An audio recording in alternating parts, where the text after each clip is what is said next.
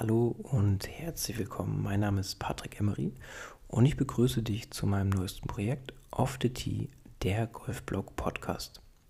Solltest du Folge 1 und 2 noch nicht gehört haben, würde ich dich bitten, hier eine kurze Pause zu machen und die beiden Folgen nachzuholen. Also zumindest Folge 1, falls dich interessiert, wer ich eigentlich bin und warum ich denke, dass dieses Podcast-Format gut ist. Und Folge 2, wenn auch du dazu neigst, auf dem Golfplatz immer mal wieder zu katastrophisieren.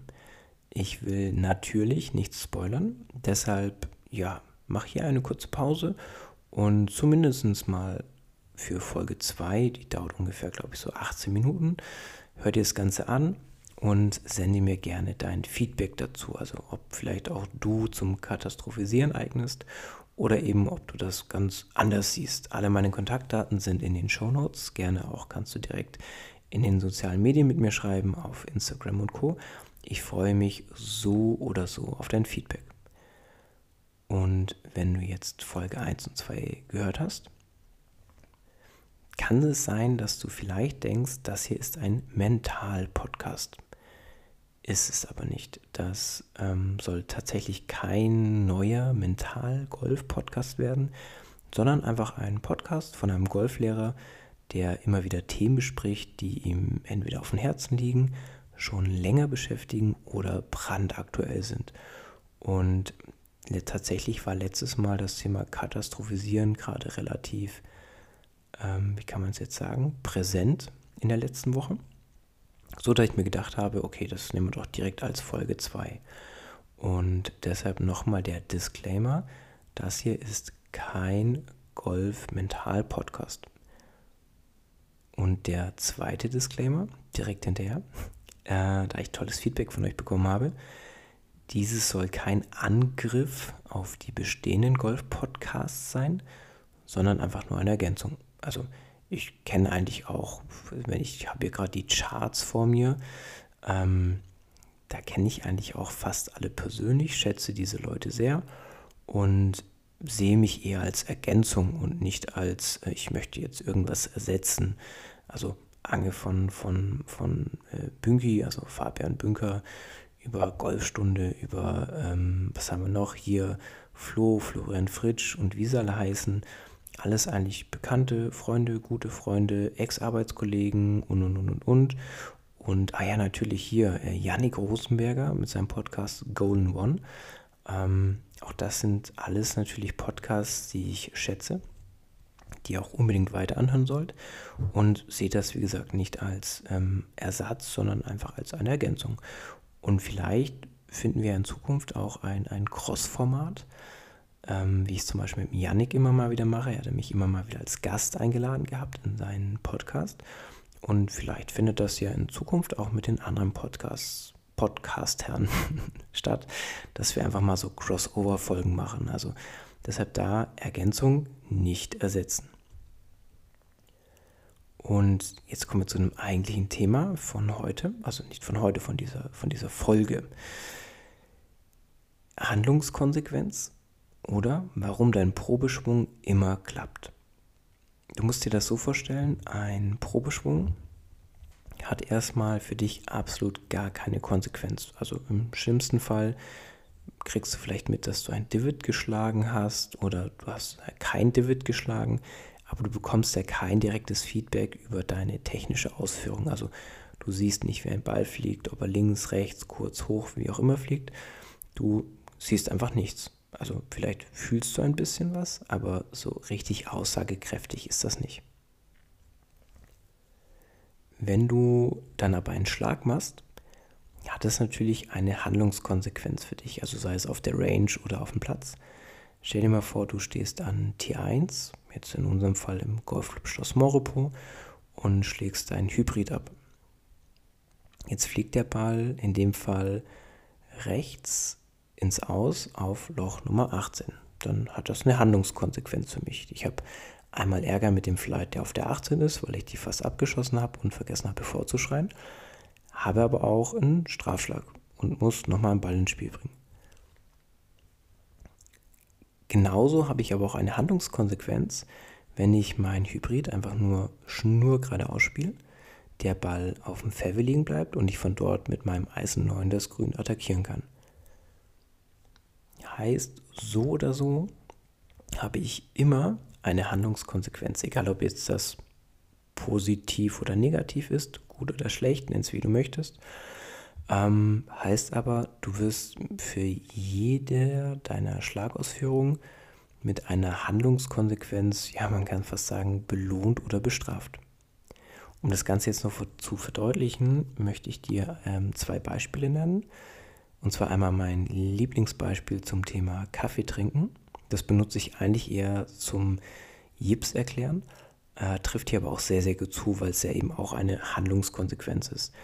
Wenn du jetzt morgens deinen Kaffee trinkst, trinkst du das ja sehr wahrscheinlich immer an der gleichen Stelle in deiner Morgenroutine. Und die Kaffeemaschine ist ja immer am selben Ort und du trinkst den Kaffee wahrscheinlich auch immer an einem anderen Ort. Also du bringst den Kaffee von A nach B. Das kannst du, glaube ich, blind. Also wenn, wenn du dann morgens mal um vier aufstehst und die Augen sind noch nicht so richtig wach, dann schaffst du es trotzdem sehr wahrscheinlich, diesen Kaffee von A nach B zu bringen. Wenn ich jetzt aber diese Aufgabenstellung verändere, und zwar den Kaffee durch kochend heißes Wasser ersetze, was randvoll in deiner Lieblingstasse ist, dass es sogar noch so richtig schön blubbert und so Oberflächenspannung drauf ist. Das heißt, eine falsche Bewegung und das kochend heiße Wasser läuft dir über die Hand und verbrüht dich. Jetzt hast du bei deiner normalen Kaffeeroutine morgens eigentlich keine richtige Handlungskonsequenz, weil du dir ja keine Gedanken darüber machst, was könnte jetzt passieren, wenn ich mit diesem Kaffee von A nach B laufe. Wenn du jetzt aber dieses kornheiße Wasser hast, überlegst du dir zum ersten Mal seit langem, hm, wie komme ich denn jetzt bloß von A nach B? Und was wirst du machen? Du wirst anfangen, deine Hand extrem stark zu kontrollieren, vielleicht die Muskeln noch mal extra anspannen oder irgendwie halt versuchen, dass diese Oberflächenspannung des Wassers nicht abnimmt, also zerfällt und dir das brühend heiße Wasser über die Hand läuft. Und jetzt wissen wir alle, was passiert, wenn wir etwas versuchen, besonders gut zu kontrollieren. Es geht in die Hose. Und zack, hast du kochend heißes Wasser auf deiner Hand. Das ist, wenn du deine Handlungskonsequenz zu sehr überdenkst. Ein zweites Beispiel habe ich beim Motorradfahren gelernt. Tatsächlich sogar einmal schmerzvoll, fällt mir gerade ein. Ähm, wenn du eine Kurve fährst beim Motorrad, dann sagt dir jeder gute Fahrsicherheitstrainer, in meinem Fall Mensch lieber Patrick, da kommt eine Kurve, schau bitte in die Kurve, nicht auf das Hindernis, was zum Beispiel vielleicht am Anfang der Kurve ist. Also da ist so ein großer Bordstein und ich fahre vielleicht ein paar km/h zu schnell und denke dann auch so, hm, hoppla, da bin ich jetzt vielleicht gleich auf dem Bordstein. Und wenn ich jetzt meinen Blick auf den Bordstein lasse, mich aber nach links in die Kurve reinlehne, das wird nicht funktionieren. Also hat vielleicht auch schon mal ein Rollerfahrer getestet. Wenn ich jetzt aber meinen Blick in die Kurve mitnehme, geht das auf einmal wie von alleine. Das heißt, das hat auch ganz viel mit einem internen und externen Fokus zu tun, dass ich einmal versuche, die Bewegung zu technisch zu nehmen oder eben dann extern. Das ist dann so dieser Blick in die Kurve rein, aber dazu kommen wir später nochmal näher.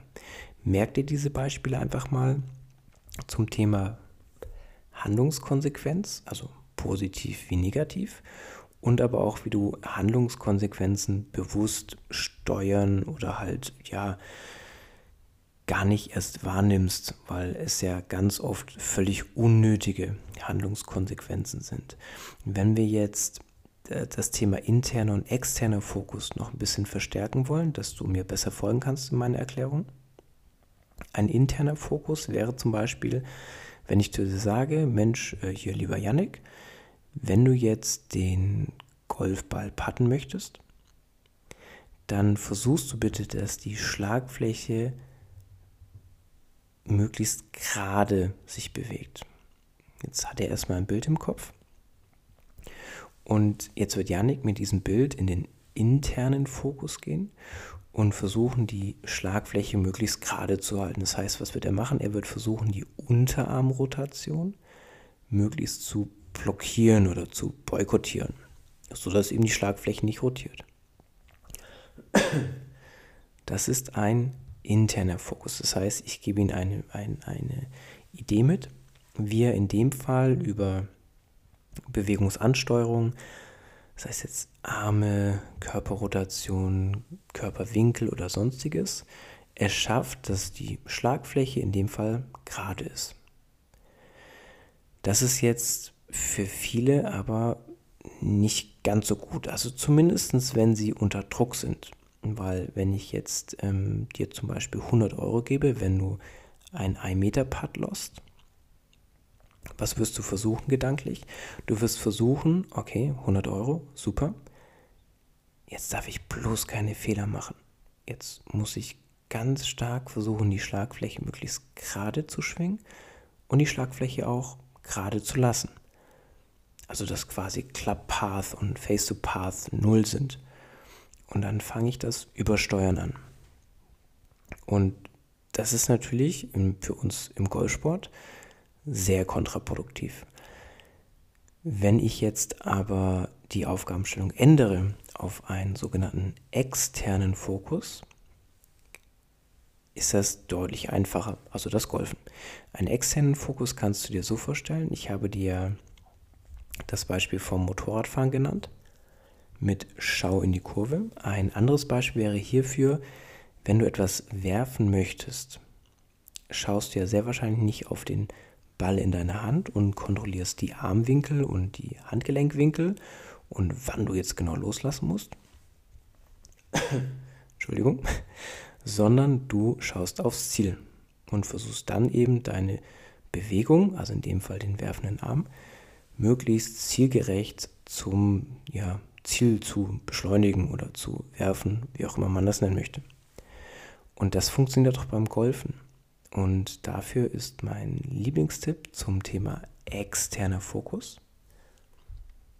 Entschuldigung, ich habe gerade, ich, ich muss etwas trinken. Einen Moment. Sehr schön, jetzt geht's besser. Ja, ein bisschen im Kratzen Hals. Ähm, ich möchte es aber auch nicht schneiden, deshalb da müsst ihr jetzt durch. Wenn ich jetzt also meinen externen Fokus nehme, dann ist meine Lieblingsaufgabe hierfür, du machst diesen Metapad, ich biete dir 100 Euro und du schaust die ganze Zeit zum Ziel, also zum Loch. Also ist übrigens ein gerader Pad, da ist kein Break drin. Und wenn du jetzt zum Ziel schaust und nicht auf die Schlagfläche oder auf den Patterkopf oder auf deine Hände, dann bewegt sich der Schläger zu einer sehr, sehr, sehr, sehr, sehr hohen Wahrscheinlichkeit sehr gut. Sehr neutral, sehr natürlich vor allen Dingen, also passend zu deinem Körper. Am besten probierst du das auch mal in nächster Zeit einfach mal aus, wenn das Wetter wieder gut ist oder du hast zu Hause eine Puttmatte. Schau aufs Loch, nicht auf den Putter, nicht auf den Ball, sondern schau aufs Loch und versuch den Ball zu lochen. Und du wirst feststellen, du nimmst die eigentliche Handlungskonsequenz, also die eher negativ meistens äh, aufgenommen wird, als gar nicht mehr so schlimm war, weil du nämlich aufhörst zu übersteuern und viel zielgerichteter arbeiten kannst. Und das ist eigentlich so mein, meine Lieblingsaufgabe zum Thema Handlungskonsequenz oder eben warum der Probesprung immer klappt. Und als Insiderwissen, ähm, es gibt mittlerweile jetzt einen Ex-Tour-Profi, also vor einigen Zeit hätte ich noch gesagt, einen aktuellen Tour-Profi. Der hat ähm, zu Beginn seiner Profikarriere und als Spitzenamateur mit geschlossenen Augen gepattet also so kurze Putts, pattet er mit geschlossenen Augen oder hat er mit geschlossenen Augen gepattet. Warum? Damit er eben nicht in den internen Fokus geht, sondern in den externen. Auch Phil Mickelson hat relativ häufig in den Interviews mal erklärt, warum er auf einmal so völlig verspiegelte Sonnenbrillen anhat und dann war das relativ schnell geklärt, weil er dann auch irgendwie tatsächlich das ähnlich erklärt hat, dass er mehr in den externen Fokus möchte, aber auch wiederum nicht möchte, dass die Zuschauer und anderen Spieler das sehen. Und so kann er sich dann eben besser abschirmen. Wenn du jetzt also in Zukunft eine Handlungskonsequenz, ja, wie soll man es jetzt sagen, bewusster wahrnehmen möchtest oder eben anders damit umgehen möchtest, sprech bitte mit deinem Golflehrer, Golfprofessional, Proette oder wer auch immer dir gerade bei deiner Golfkarriere hilft und redet mal über internen, externen Fokus, dass dein Golflehrer oder Proette dir eben helfen kann, den Fokus zielgerichteter zu nehmen und weniger zu sehr ins Übersteuern zu gehen. Und dann wirst du relativ schnell merken, dass nicht nur der Probeschwung klappt, sondern eben auch der eigentliche Schlag. Ich hoffe, ich konnte dir mit meinen wirren Gedanken etwas aufzeigen. Und zwar, dass es doch tatsächlich gar nicht so schwer ist, also das Golfen.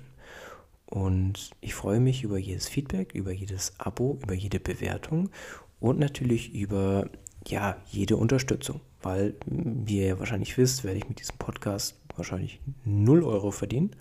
Deshalb gibt es ja die Möglichkeit, ähm, mich und aber auch Yannick auf einigen Events zu unterstützen. Und alle Events, die ähm, ich bis jetzt dieses Jahr geplant habe, findest du in den Show Notes.